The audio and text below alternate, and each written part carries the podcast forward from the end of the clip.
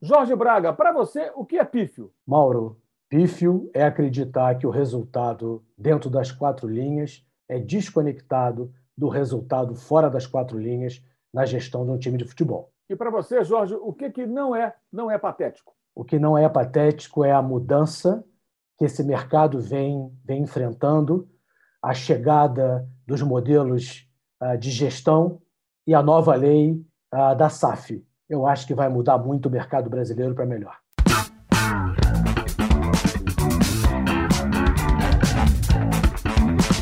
Patrocínio Amstel. Esse é o Dividida no All Sport e o entrevistado da vez é Jorge Braga, CEO do Botafogo. O Botafogo tem muitos problemas financeiros, uma dívida muito grande, uma relação dívida versus receita é, muito cruel. E o Jorge tem a missão de buscar a recuperação do Botafogo para que o clube possa navegar em águas mais tranquilas daqui a algum tempo. Ô Jorge, primeiro obrigado por nos atender. É, eu estava lendo aqui algumas entrevistas suas, algumas declarações suas anteriores. No final de abril, né, depois de mais ou menos uns 30 dias é, de imersão, né, como você definiu, né, no clube, para entender é, o que acontece no Botafogo, né, pelas suas palavras, logo na sua chegada, uma das suas primeiras manifestações foi a seguinte: você disse que a situação do clube era muito desafiadora, em todos os sentidos, né, que do Castro do futebol havia muita coisa para fazer, e que se o Botafogo fosse uma empresa, ele já teria falido há tempos. Isso é um quadro que não é do Botafogo, acho que é de muitos clubes do futebol brasileiro, né? que deveriam existir poucos clubes do mundo com uma relação dívida versus receita igual ao do, ao do, ao do Botafogo, né? e que ainda estejam vivos. Eu queria que você pegasse a partir dessa sua primeira conclusão, explicasse, especialmente para o torcedor alvinegro, qual é a situação real do Botafogo nas suas finanças e de que maneira isso impacta em tudo, inclusive, claro, naquilo que mais interessa a ele, que é o time de futebol. Mauro, antes de mais nada, queria agradecer a oportunidade de falar contigo, de ter essa tua audiência privilegiada. Então, como você falou, eu passei 30 dias é, escutando e falando com todo mundo para tentar fazer um diagnóstico o mais isento possível. A vantagem de vir de fora do futebol é não ter a paixão do futebol na hora de olhar o que é bom e o que é ruim. Então, eu me dei esse prazo de 30 dias com o suporte lá do presidente da gestão e, o meu diagnóstico na época ah, em relação às finanças estava correto. Na verdade, quando eu cheguei em meados de março, o clube só tinha caixa, ou seja, disponibilidade financeira para mais algumas semanas. E até então, o que a gente vislumbrou, o que eu vislumbrei, escrevi naquela nota, a gente tem perseguido fielmente né, aqueles quatro passos. Uma gestão é, muito forte de custos e despesas, uma reorganização da casa e, na sequência, estruturar a dívida e buscar investimentos. Continuam sendo as quatro premissas básicas para o Botafogo atravessar 2021 e buscar a Série A de onde nunca deveria ter saído. É, o rebaixamento à Série B né, ele, ele tem um impacto nas finanças muito grande, né, porque as receitas de direitos de transmissão elas despencam drasticamente. Né? É, de acordo, Jorge, com o relatório do Itaú BBA de 2020, né, aquele relatório super detalhado que eles preparam em cima dos balanços dos clubes, né, e é um trabalho muito importante que eu acho que todo torcedor deveria se preocupar em ler, pelo menos do seu clube, entender, buscar informação, até para poder acompanhar a realidade do clube. Né? Mas, segundo o relatório do Itaú BBA, a dívida do Botafogo, é, ao final de 2020, era equivalente a 5,1 vezes o valor que o clube arrecadou no ano passado. Em relação eh, a 2019, ela era 3,7, ou seja, ela ficou ainda mais desproporcional à receita do período da pandemia, o que é óbvio até, aconteceu com praticamente todos os clubes, se não com todos os clubes. É, o que, que mudou, o que, que se projeta né, por esses primeiros meses de trabalho é, para equilibrar minimamente dívida é, e capacidade de arrecadação para 2021, já projetando 2022 com a esperada e necessária volta à Série A? Perfeito. Acho que, como qualquer gestão, qualquer projeto desafiador, o primeiro passo é transparência. Então, nós, o Botafogo colocou na rua um balanço, esse que você faz referência, que foi o primeiro balanço sem ressalvas de auditoria nos últimos muitos anos. É, é uma, era uma degradação acelerada das contas. A queda da Série B prejudicou a gente em quase 100 milhões de reais, entre direitos de transmissão, valor de patrocínio, pressão em sócio-torcedor, O nosso produto é futebol, e quando o futebol sofre, o negócio sofre. Né? E, mas a gente, a gente tem conseguido reverter esse quadro. Para você ter uma ideia, nós fizemos a aprovação de um orçamento e de um plano de metas estratégico de 21 até 24, onde 21 era a sobrevivência financeira, a equalização dos números e a subida para a Série A. Essa tem sido as prioridades que têm norteado a gente. Para você ter uma ideia, esse ano, e a gente tem cumprido esse orçamento à risca, estou com o número aqui, inclusive, do 6 mais 6, que são seis meses passados, seis meses futuro, comparado real com o orçado, a gente vai entregar esse ano, apesar de ter uma receita 70 milhões menor, a gente vai entregar um resultado 70 milhões melhor, que é uma resposta inequívoca da melhoria da gestão transformada em números. Agora, não é só a questão do, é, dos números. Né? A gente entende que todos os processos de gestão, inclusive do futebol, eles avançaram. Claro, a festa não chegou quando eu, não começou quando eu cheguei em março. Ela começou com a eleição dessa nova gestão que tinha é, objetivos muito claros, né? E vem cumprindo eles. Mas, por exemplo, a própria estrutura de vice-presidentes amadores é muito menor. Você tem uma ideia, não existe mais a posição de vice-presidente de futebol. Ela é acumulada pelo presidente do Césio. Ou seja, de fato, com o objetivo de tornar toda a parte da gestão profissional né? Os vice-presidentes continuam como conselheiros, mas a gestão ela é profissional. É, nesse sentido, a gente vê coisas como é, fazer mais com menos.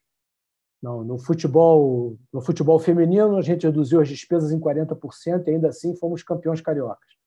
No sub-20, houve uma redução grande, importante de receitas, ainda assim somos o, o quarto, né? ganhamos aí o, o vice-campeonato.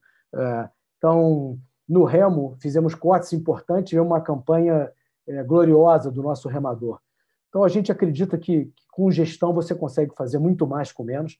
A gente tem olhado isso é, também do ponto de vista de contratação de jogadores, né? contratação, aquisição, compra e venda. Existe uma ciência por trás disso no mundo de scouting, valuation scouting, e essa é a grande oportunidade também que o Botafogo tem. Não só voltar para a Série A, mas fazer muito melhor a gestão da sua base de ativos, que historicamente é é gloriosa, fazendo uma brincadeira, mas o, os atletas e a formação de base do Botafogo é muito forte. A gente deveria poder rentabilizar isso, tanto desenvolvendo atletas para o próprio Botafogo, quanto eventualmente comercializando atletas para outras, né, para os outros mercados e outros clubes mundiais. Então, esse é mais ou menos o que a gente já percebe é, da mudança da gestão. Né? sem contar com coisas muito técnicas do ponto de vista de centralizamos todos os processos de fornecedor, compra, pagamento, né? toda a parte de recursos humanos foi, foi ajustada. E, e mesmo o valor de folha, hoje a gente acha a relação folha-performance muito melhor. Você tem uma ideia, em fevereiro desse ano, a folha, só a folha do futebol sozinha estava na ordem de 4 milhões de reais. Né? Hoje nós estamos com a folha em torno de 2,8 milhões de reais, com um desempenho esportivo muito melhor. Então, a gente acredita que com ciência, com gestão, com métricas, com cobrança, até o futebol consegue fazer mais investindo um pouco menos. Sendo mais específico com relação ao futebol, o que, que mudou? O que, que se fazia antes e que não se faz mais? E o que, que se faz no lugar daquilo que se fazia antes? Né? Ou seja, qual a mudança é, é, central, principal é, na gestão do futebol? E aí, claro, a gente fala de contratação, renovação de contrato, remuneração de atletas, né, que esse é um dos grandes problemas do futebol brasileiro. Muitas vezes os clubes contratam jogadores com salários que eles não conseguem pagar, e aí daqui a pouco você tem uma infinidade de ações na justiça e por aí. O que, que mudou de fato para o torcedor do Botafogo entender é, é, de que maneira vocês conseguem, é, gastando menos, ter resultados satisfatórios nesse momento? No momento que te grava essa entrevista, o Botafogo está no G4. Para o torcedor do Botafogo entender a situação. Bom, é, a primeira coisa que precisa mudar, e a mudança profunda, e tem acontecido, é cultura. É, você percebe que existe uma cultura, não é só no, no futebol brasileiro, no mundo inteiro, de comprar é, atletas na alta, vender atletas na baixa. Ou seja, a expectativa é trazer ídolos prontos. Isso não funciona. Né? A gente vê que a longo prazo, é, isso é uma dificuldade grande. Até um, um clube memorável, gigante como é o Barcelona, teve muita dificuldade né? e por isso não conseguiu, entre outras coisas, renovar com o seu maior atleta de todos os tempos, por uma questão financeira. Né? Que percentual da folha era o total de despesa ou receita do clube? Então, a primeira mudança é cultural. e, e ela se traduz em coisas pontuais. Por exemplo, a gente contratou uma consultoria de scouting para acelerar e transferir conhecimento para o clube. Não que já não houvesse, tem sido feito um trabalho de construção sucessiva, mas durante três meses essa consultoria estabeleceu indicadores, padrões, tanto de avaliação de jogadores como especialmente de valor. Qual é o valor justo para trazer né, e para vender jogadores? Outra coisa que a gente fez, por exemplo, é um comitê de futebol. Então, hoje, e, e decisões em grupo elas são mais difíceis, mas a chance de errar é menor. Então, o presidente, o vice-presidente, eu e o diretor de futebol fazemos parte de um grupo que a gente atua, inclusive no WhatsApp, temos reuniões quase diárias, onde todos os temas são discutidos uh, no, no, escopo do futebol. Quem traz, como traz, com que valor, né? como é que a gente é, é, potencializa isso. Outra coisa que está muito evidente, assim, do ponto de vista de gestão, a gente tem reuniões agora muito regulares e assim, e o Freeland tem uma boa cabeça, ele é um bom gestor, vem de base, né, tem uma base científica. A gente tem discussões hoje de scouting, de orçamento, de custo e de despesa. Então, diferente das culturas anteriores do Botafogo, que é ah, traz a qualquer preço, traz a qualquer custo, depois a gente vê como é que paga. A gente tem feito muita força e é um cenário de de forças contrárias, né? puxa e empurra para a gente conseguir um, uma otimização. A prova disso é que a gente, apesar de toda a dificuldade financeira, tem conseguido manter os salários em dia, coisa que o Botafogo não fazia há algum tempo. Né? Outra coisa que fica é, claro é que, por exemplo, hoje a gente tem uma folha menor do que tinha em fevereiro desse ano e um resultado em campo maior. Então, esses indicadores todos começam a, a dar certeza para a gente que a gente está indo no caminho certo sem dúvida, Mauro, não se muda uma história de décadas de repente. Né? Assim, né, nesses últimos seis meses, sete meses de gestão, no meu caso, cinco meses, é, muita coisa tem sido feita e mudança de percepção demora mais tempo do que os fatos. Os fatos estão aí. A participação de é, percepção em rede social, visibilidade.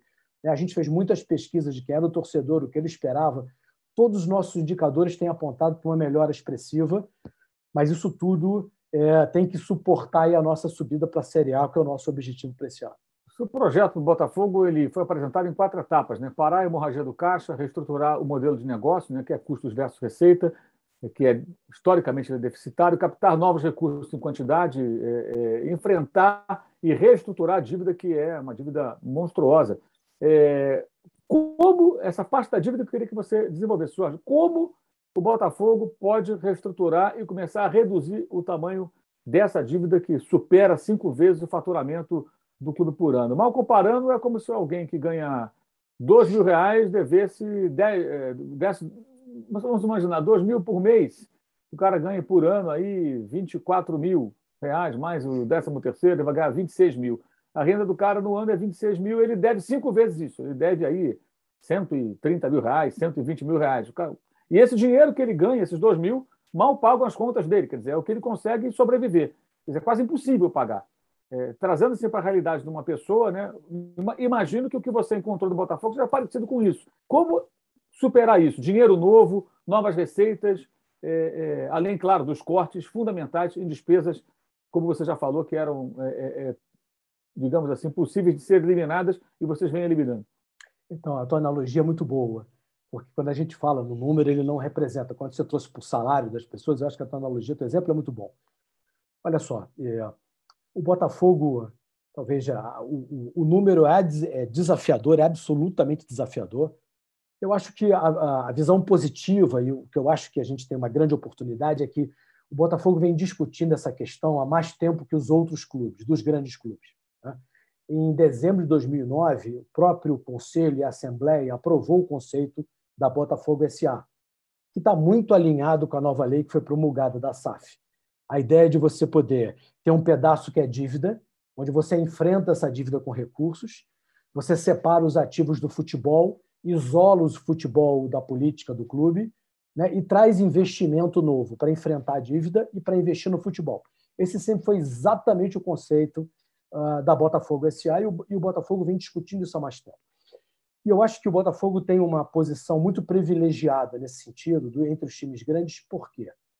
Porque eu vejo, eu vejo é, alguns clubes muito posicionados em estruturar a dívida, se endividar mais para pagar a dívida e seguir. Eu vejo outros clubes né, é, achando que o investidor de uma SA vai assinar um cheque em branco. E parte da torcida espera isso também, né, que vem um magnata, um grande sheik árabe, assine um cheque, vira as costas e vai embora, já toma aqui um bilhão, faça o que você quiser. E a realidade é muito diferente disso. Né? Nenhum projeto desse que estrutura dívida e traz investidor, ele decola se você não fizer o trabalho de casa. Se você não mostrar previamente que está disposto a cortar na carne, e as, e as discussões são muito difíceis, né? Quando você diz para um esporte olímpico que ele tem que ter superavitário, quando você quebra o modelo mental, que é simplesmente dar recursos e esperar talvez o sucesso no futebol, sem cobranças mais fortes, sem indicadores. Né?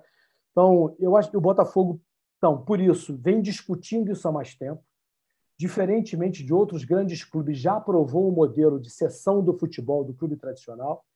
E essa cessão, inclusive, prevê a venda desses ativos, o controle desses ativos, e entende que são dois esforços separados. Um é estruturar a dívida e outro é captar investimento. Nesse sentido, é, eu acredito que a estruturação da dívida é possível. É claro que ela não é fácil, mas ela é possível. E, e o produto de futebol do Botafogo, que junta histórico, tamanho de torcida, representatividade, peso de camisa, tradição, reconhecimento internacional, mais os ativos que nós temos, imóveis, seis sedes, né? E os ativos de futebol, que aí vem atletas e base, que em si mesmo é um ativo gigante, essas coisas se viabilizam nesse projeto. Uh, o que eu acho que a gente entendeu, o Botafogo entendeu e faz melhor, entende que tem que fazer as duas coisas. Você não resolve o problema só trazendo um investidor e você não resolve o problema só estruturando a dívida você precisa fazer os dois movimentos juntos e a gente vem discutindo e está preparado para fazer isso há muito tempo. E como conseguir esse investidor é, real, não esse investidor da fantasia, né? que é o, é o shake do cheque que dá um bilhão e vai embora. Né? De fato, quando a gente conversa com torcedores e vê as reações em redes sociais, não só do Botafogo, de qualquer clube, muita gente acredita nesse conto de fadas. Né? Alguém vai chegar com dinheiro e, geralmente, quem chega com muito dinheiro cobra alguma coisa no final. Né? é, é, vira dono do clube. Eu cobria o Botafogo pelo Jornal do Brasil no anos 90 e acompanhei bem o Botafogo do Amil Pinheiro, que era um banqueiro do jogo do bicho, virou presidente do Botafogo, contratou vários bons jogadores, eram todos jogadores dele, na verdade, não do clube. O Botafogo ganhou duas vezes o Campeonato Carioca, encerrou seu longo jejum de 21 anos. Só que em 93, de uma hora para outra, o Emil Pinheiro renunciou ao cargo e, consequentemente, ele levava com ele praticamente todo o elenco do Botafogo. O Botafogo ficou sem chão. O clube foi salvo por um grupo de botafoguenses, e ali, inclusive, um, cara que é muito discutido, que é o Carlos Augusto Montenegro. Né? Na época foi até importante que ele, com alguns outros botafoguenses, conseguiram pegar ali o peão na unha e, e manter o clube vivo. O Mauro Ney Palmeiro foi para a presidência do Botafogo, e o Botafogo foi se reerguendo e tudo mais. Mas dali para frente vários problemas aconteceram, né? vários é, é, é, várias gestões equivocadas, a dívida foi se multiplicando e o Botafogo voltou a se ver numa situação muito difícil depois de conseguir suportar o que, na minha visão, foi o momento mais dramático até aquele momento da história do clube, quando o Emil Pinheiro sai e o, o, elenco era dele, a base estava sucateada, o Botafogo não tinha estrutura, Marechal Hermes completamente abandonada, a estrutura que era do próprio Botafogo, e de repente a torcida viu o Botafogo sumiu o time do Botafogo. É, então, eu faço essa lembrança é, desse, dessa passagem histórica, né? é justamente por isso. Né? É, o Emil Pinheiro foi meio que esse shake do, do, do cheque no passado. E o preço foi caro. Né? Teve, uma, teve conquistas, momentos de alegria, o clube foi até uma final de Campeonato Brasileiro também, mas depois veio um, uma, uma, fase bem complexa e que alguns botafoguenses conseguiram salvar o clube. É, como trazer, então, um investidor que não seja esse investidor da fantasia ou que cria dependência, que é o mecenas, né? O mecenas cria dependência. Ele te dá tudo, mas amanhã ele vai embora ou ele vira dono do clube. Né? O clube vira refém de um homem ou de algum, algumas pessoas. Como, Jorge, que o Botafogo pode conseguir esses investidores dentro desse, desse momento, né? com esse quadro que a gente conhece da dívida e tudo mais? Por que alguém investiria no Botafogo? O que você diria é, para quem está acompanhando a entrevista agora e pensa, eu tenho dinheiro, eu posso investir no Botafogo. Por que, que eu vou fazer isso? Ah, eu, eu acho, como eu te falei, primeiro, você não consegue trazer um investidor sério, estruturado, internacional, mesmo nacional, né, que faça conta. Ele quer um retorno, não é simplesmente um movimento de paixão. Né? Como você falou, esse movimento tem tais um outro, ele não é sustentável, né? Ele traz um problema um pouco mais na frente. e essa quantidade de dinheiro no mundo tem terminado, esse tipo de investidor, para trazer um investidor profissional, o primeiro passo é demonstrar que você consegue controlar o time né, como, como uma empresa. Independente se você é uma SA ou não, mas se você tem governança, se você tem transparência, se você faz uma gestão profissional dos seus ativos. Né? Segundo, acho que é o time, time no grande conceito. Né? Quem são os gestores, quais são as pessoas que estão lá, qual é a proposta, né? qual é a tua tese de investimento. E, até, e, e essa combinação no Botafogo é muito boa. Nós temos um time de primeiro, primeira mão, é, primeiro mundo, né? entre os CFO, os, o, o gestor de negócios que nós trouxemos, chegou agora do Bahia, a própria cabeça né, do presidente, que é um empresário, é um empreendedor, é, o apoio do, do, do, Botafogo, dos conselheiros, tem um grupo de muito alto nível suportando. Então, mas, mas eu acho que essa combinação de uma marca de altíssimo reconhecimento, né, uma torcida que, apesar de tudo, é muito fiel, né, que tem um ticket médio mais alto que a média, ah, da, da, baixa resistência que o Botafogo tem, sendo como segundo time, time internacional. Você vê as pesquisas, né? O Botafogo é querido e amado dentro e fora do Brasil. O conjunto de ativos que nós temos, a viabilidade financeira e o marco regulatório da SAF e a adesão é, é, dos conselheiros do clube, os sócios do clube já aprovaram esse desenho há dois anos. Estão prontos para fazer esse movimento. Isso é muito difícil, né? a evolução da cultura, o entendimento é, da, dos sócios, isso já evoluiu no Botafogo. Essa combinação, conjunto de ativos reais, conjunto de jogadores, novas práticas gerenciais, o momento que o, que o clube está vivendo, a visão dos conselheiros e dos sócios e a abundância de capital que tem no mundo, eu acho que é uma combinação uh, que vai dar certo. Agora, investidor nenhum põe dinheiro em algo que ele não tem nem controle, nem enxerga a gestão. Então, a gente precisava dessa demonstração de administração, de gestão, numa boa ideia, num bom conceito que o Botafogo já vem desenvolvendo, para poder ganhar credibilidade. Agora, além disso, a gente teve um marco importantíssimo, que é a lei da SAF. Né? É, nossa esperança, inclusive, é que o veto da parte tributária caia, é, porque ele muda muito o modelo, com ou sem o veto do presidente, excelentíssimo senhor presidente, mas a gente percebe que o desenho que ele foi feito está alinhado com os melhores modelos que aconteceram no mundo. No Chile, em Portugal, que é poder separar ativos de futebol, criar um processo onde o clube possa assumir de forma estruturada essa dívida e enfrentar esse endividamento. Esse é um ponto interessante, mas você me permite, assim, por exemplo, eu tenho escutado e tenho participado das reuniões da Liga. A gente falou aqui do, né, da, da La Liga, do Barcelona e tal. O lado menos visível da liga é a obrigatoriedade do compliance financeiro. Ela tem um lado bem legal, que é como é que você negocia melhor seus direitos de transmissão, como é que você diminui né, os excessos, como é que quem recebe mais porque recebe menos diminui. É, você vê o mercado no mundo, que é, dos mercados que aderiram às ligas, crescerem em grana, em valores, em negócios, mas ele obriga a responsabilidade financeira que é uma conversa que não dá para seguir para frente sem resolver. E o Botafogo tem resolvido ela, sabe? Esse é, esse é o meu entendimento. Jorge, é, o Código de Ética dos Funcionários foi modificado, né? E eu queria que você falasse sobre que tipo de problemas ou eventuais conflitos, né? De interesse, inclusive, você encontrou no Botafogo e que motivou a, a essa mudança no Código de Ética. Tinha muitos problemas desse, dessa, dessa ordem?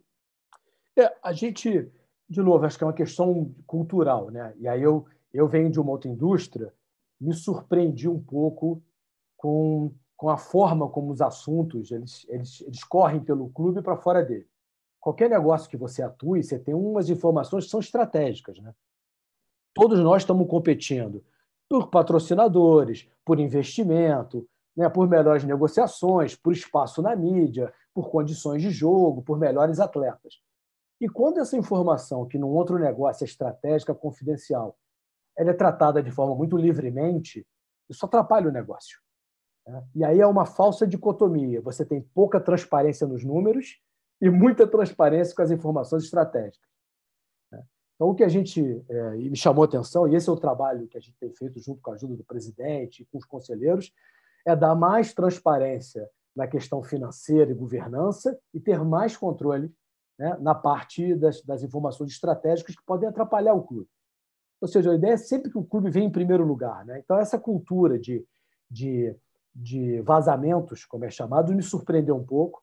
Nós começamos isso por um processo de conscientização, mas trocamos também o código de ética, alteramos o código de ética dos, dos funcionários para isso, para partes relacionadas. Né? Não, você não pode ter um, um pai, uma mãe, um irmão que preste um serviço para o Botafogo, você trabalha para o Botafogo. Então, nós criamos uma série de, por exemplo, qualquer outra linha de receita ou negócio do Botafogo hoje precisa ser emitida uma RFP. A gente vai a público, vai a mercado, diz o que vai contratar, o que precisa, quais são as condições, quais são os pesos para o vencedor, e isso é tratado de forma muito transparente no clube. Então, da mesma forma, eu acho que o rigor com as informações estratégicas, com parte relacionada, que é uma mudança de, de cultura mesmo. É, a gente, entre outras coisas, como reduzir a quantidade de níveis hierárquicos, garantir cargos e salários, avaliação de desempenho que não existia.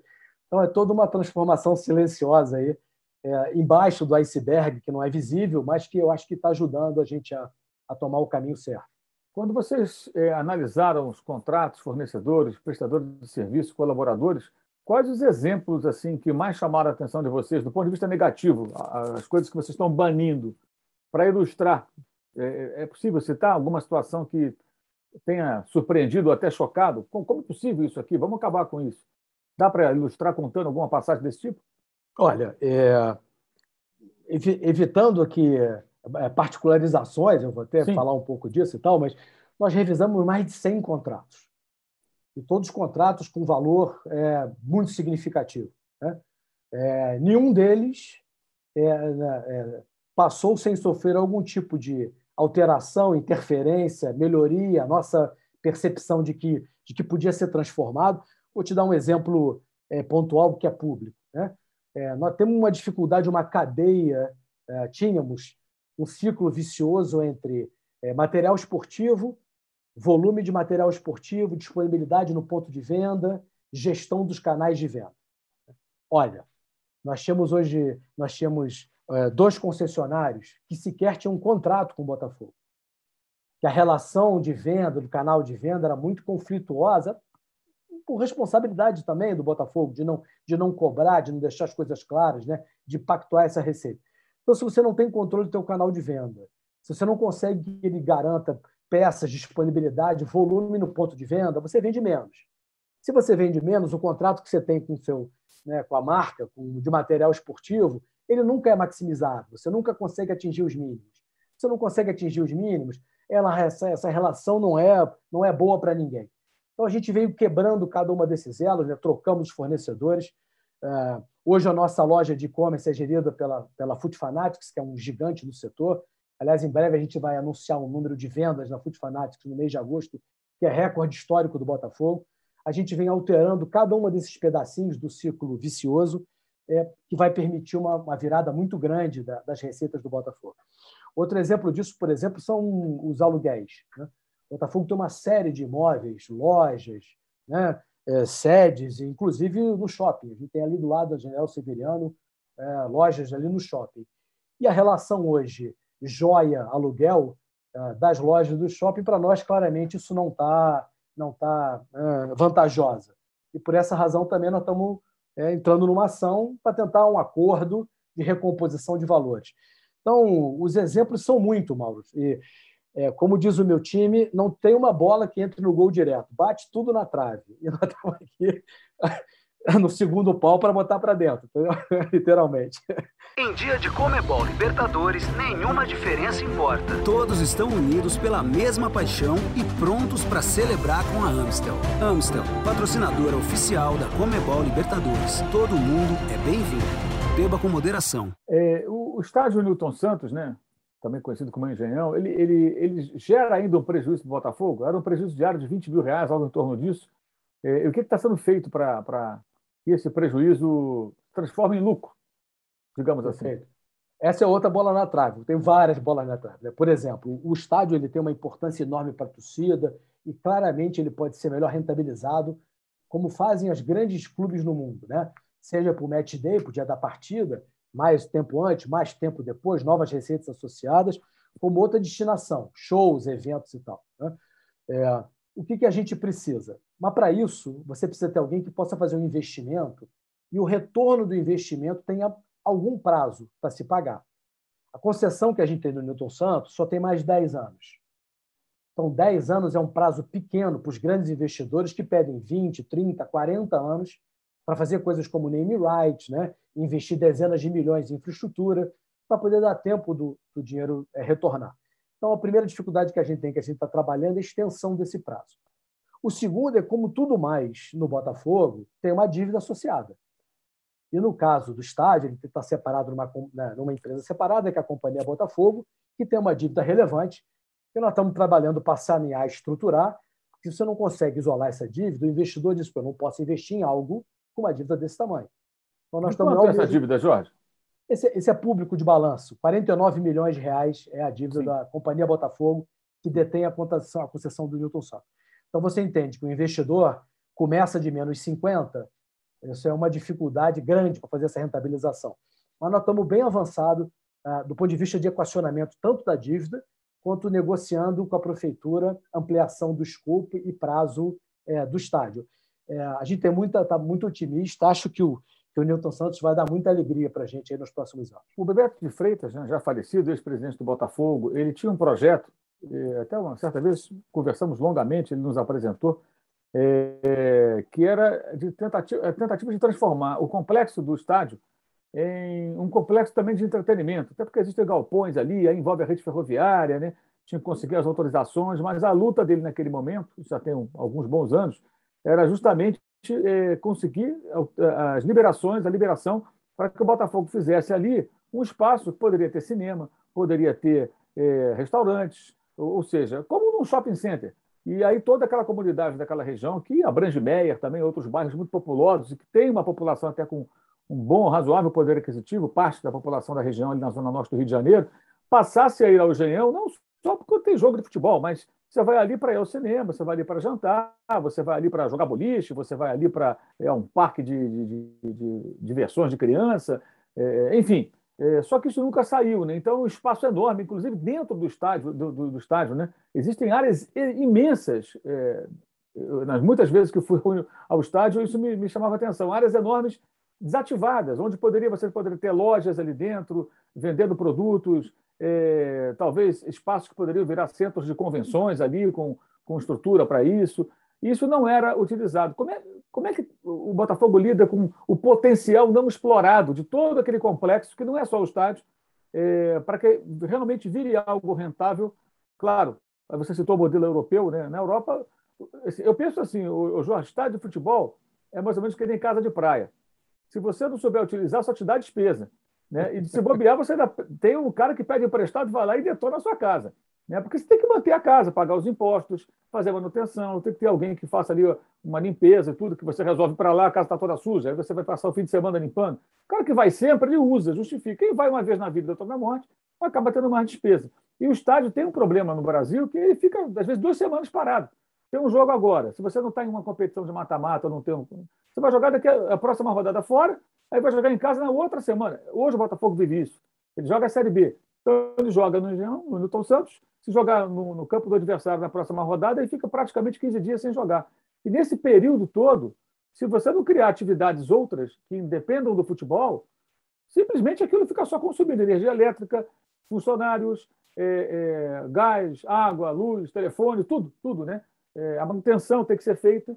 Então, de que maneira é, o Botafogo pensa em usar todo aquele espaço, se é que já existe um plano, para que, como o Bebeto pensou lá atrás, para transformar o Engenhão num, num, num polo de, de, de receita para o Botafogo. Não só para empatar pelo menos o custo do estádio, mas também para gerar lucro. Né? Perfeito, super bem colocado. E aí eu vou te contar uma curiosidade. Eu fui criado na região. Eu, eu fui criado na rua Pernambuco, que fica do outro lado, exatamente da linha do trem, do Newton Santos, do Engenhão.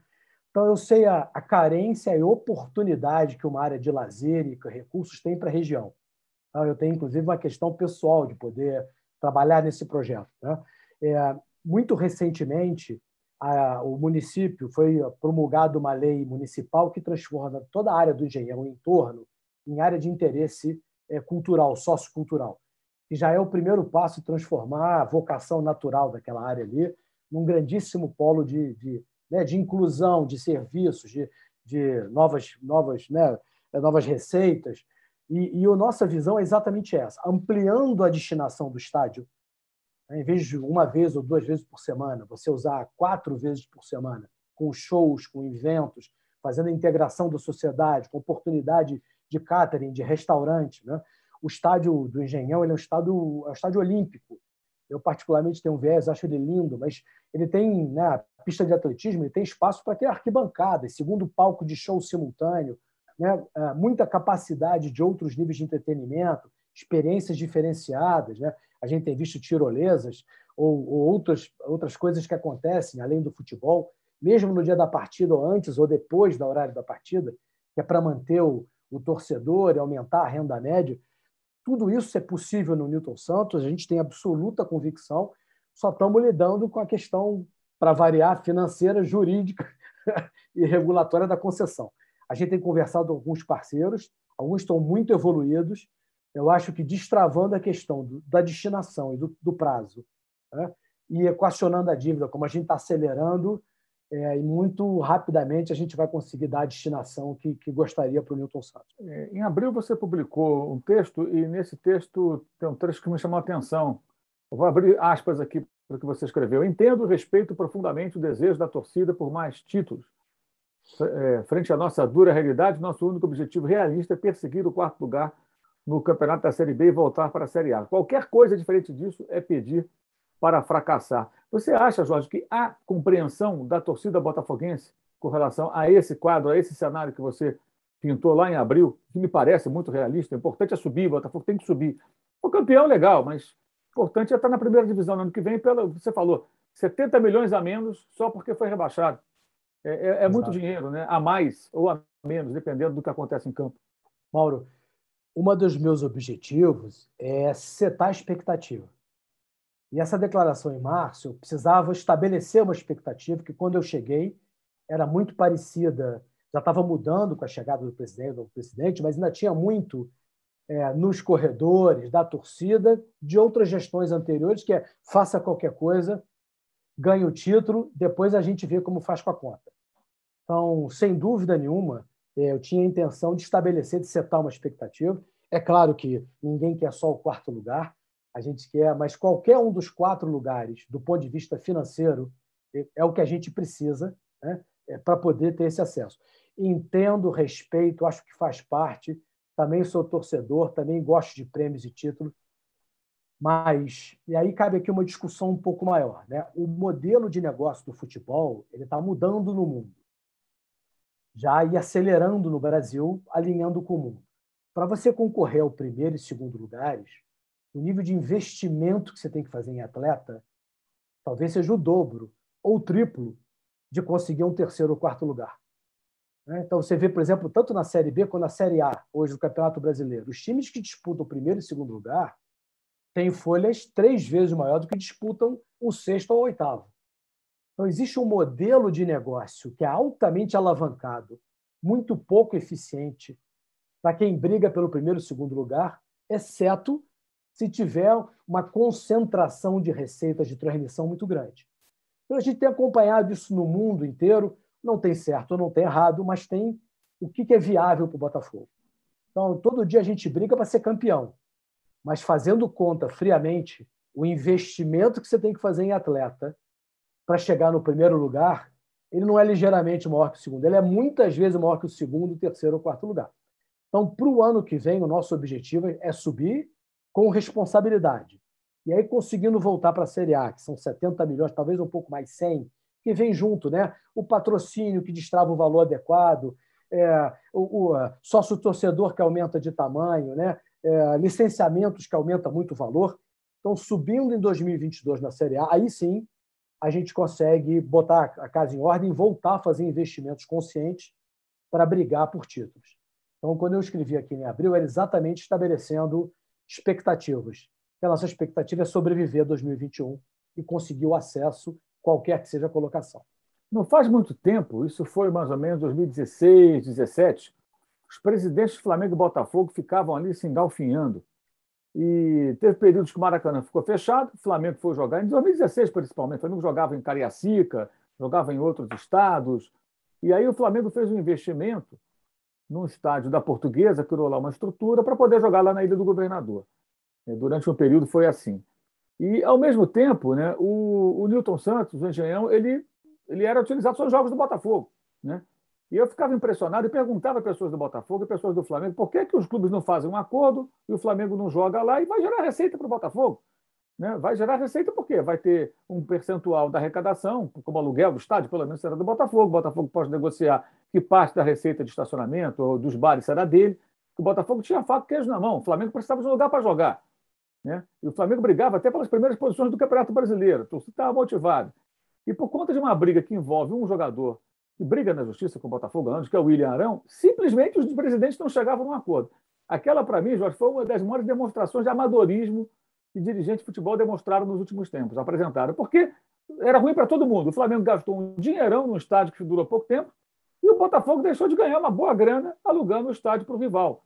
Eu entendo que o torcedor veja ah, não, é o rival, não vamos ceder estádio nenhum, que jogue na laterra, que jogue na praia, onde quiser. O torcedor pensar assim, perfeito, é normal. Ele não está preocupado com a gestão. Mas o presidente de um clube, ele não pode pensar, acho eu, não pode pensar dessa, dessa maneira.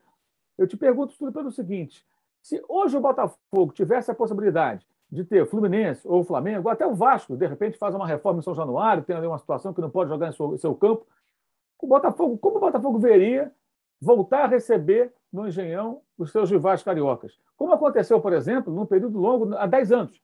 O Fluminense foi campeão brasileiro dentro do Engenhão. O Flamengo jogava no Engenhão várias partidas que ele era mandante, Libertadores, inclusive. Os clássicos eram todos no Engenhão, com duas torcidas. E isso durou um bom tempo e foi justamente quando o estádio, que nem era Newton Santos na época, depois a mudança de nome foi, foi efetuada, aliás, uma mudança muito feliz, né? muito mais sentido homenagear o Newton Santos do que quem era homenageado antes, que nem merece homenagem, na minha opinião. Mas o fato é que o Botafogo, é, é, ali foi quando conseguiu ter um superávit com o estádio.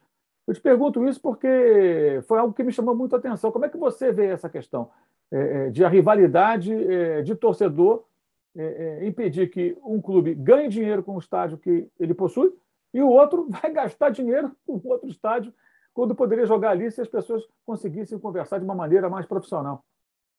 Olha, eu acho que você botou o dedo na, na questão fundamental, que é assim. Né? Precisa, a gente precisa contrabalançar um pouco a paixão com a razão. Né? Não há negócio nenhum que sobreviva sendo só paixão. E se for só razão, é muito chato. Né? Também não tem não é propósito. É isso, não é futebol, não seria futebol. Então, eu acho que a minha participação, inclusive, no Botafogo é isso. Eu faço, eu faço um contrapreso, né? pesos e contrapesos, é, no sentido de poder ter discussões que envolvam números. Mas aí também tem um ponto que é o seguinte: quando você está falando só de conceito, é uma coisa. Quando você consegue mostrar em números a diferença que aquele conceito faz, né, acho que as decisões ficam mais técnicas. E é por isso que eu tenho tentado nessa gestão, e com apoio né, é, do presidente, dos conselheiros e tal, ter discussões cada vez mais com, com explicações técnicas, para que eles possam tomar a melhor decisão possível. Cara, a gente cedeu, tirando esse período, que é um período de maior cuidado, eu entendo, tem questões maiores né, de jogar no estádio do que só a questão da rentabilização, mas nós cedemos aí o, estado pra, o estádio para a Comebol. Né? Foi um pedido da CBF e tal.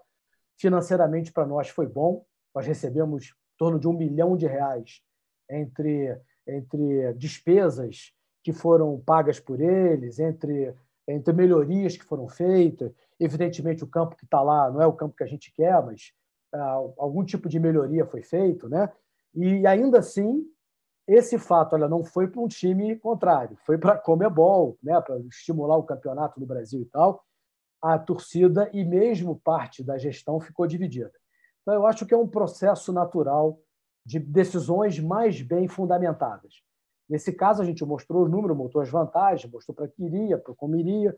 A gente tem uma preocupação grande com saúde. Né? O Milton Santos, aí, o Botafogo, foi o primeiro a fazer o protocolo do estádio seguro, do ponto de vista de de PCR, teste de PCR, isolamento, distanciamento em cadeiras. Então, mas, de novo, acho que é um processo de evolução cultural. Nem tanta paixão, nem só razão. Jorge Braga, qual a dividida que um gestor de futebol não pode perder, especialmente o gestor do Botafogo? Não pode acreditar que futebol é um negócio totalmente diferente. Não, as regras fundamentais de gestão, indicadores, conseguir resultados sob pressão, retorno de investimento se aplicam para o futebol, sim, assim como os grandes é, é, clubes do mundo têm conseguido é, grande sucesso aplicando melhor gestão no futebol. Esse foi Jorge Braga, CEO do Botafogo, conversando com a gente no Dividida. Ele que tem uma missão tremenda, que é recolocar o Botafogo nos trilhos, né? E fazer com que o Botafogo, além de jogadores em campo, tem que devolver o time à Série A, o Jorge tem a missão de colocar a casa mais em ordem para que o Botafogo possa ter fôlego e condições financeiras de montar equipes compatíveis com a sua história e que deixem a sua torcida novamente satisfeita e orgulhosa. Jorge, muito obrigado pela entrevista, boa sorte para você, parabéns pela coragem, não é qualquer um que encara essa, esse desafio, não só no Botafogo, não, mas em vários e vários clubes do futebol brasileiro, trabalhando de forma realista é, no universo que a gente tem aí vários exemplos né, de clubes que se complicaram bastante e outros que parecem que é, é, continuam vivendo a fantasia como se nada tivesse acontecido com seus rivais, né, que vivem aí momentos muito difíceis. Né? A gente fala de vários clubes, o caso do Cruzeiro, acho que é o mais impactante, um clube que sai de títulos brasileiros, né? Campeonato Nacional, Copa do Brasil, e de repente ele se vê despencando para a segunda divisão, não conseguindo subir e permanecendo na segunda divisão, e, e num, num, num, grande escândalo, né? Que acabou desnudando todo, todos os problemas que o, que o clube enfrentava. É, é, o, o, que acontece com o Cruzeiro, acho que é para fazer com que qualquer um é, lute para não escorregar nessa direção. Claro, não precisa nem ser com os requintes terríveis da crise cruzeirense, mas é, qualquer coisa minimamente parecida é muito preocupante. Então, muita sorte para você nesse desafio, que a gente sabe que não é fácil. E muito obrigado mais uma vez pela entrevista. Muito obrigado, da mesma forma. Um grande abraço a você e a sua audiência. Prazer e uma honra. Esse foi Jorge Braga, CEO do Botafogo, no Dividida, no All Sport. Até a próxima. Valeu, saudações.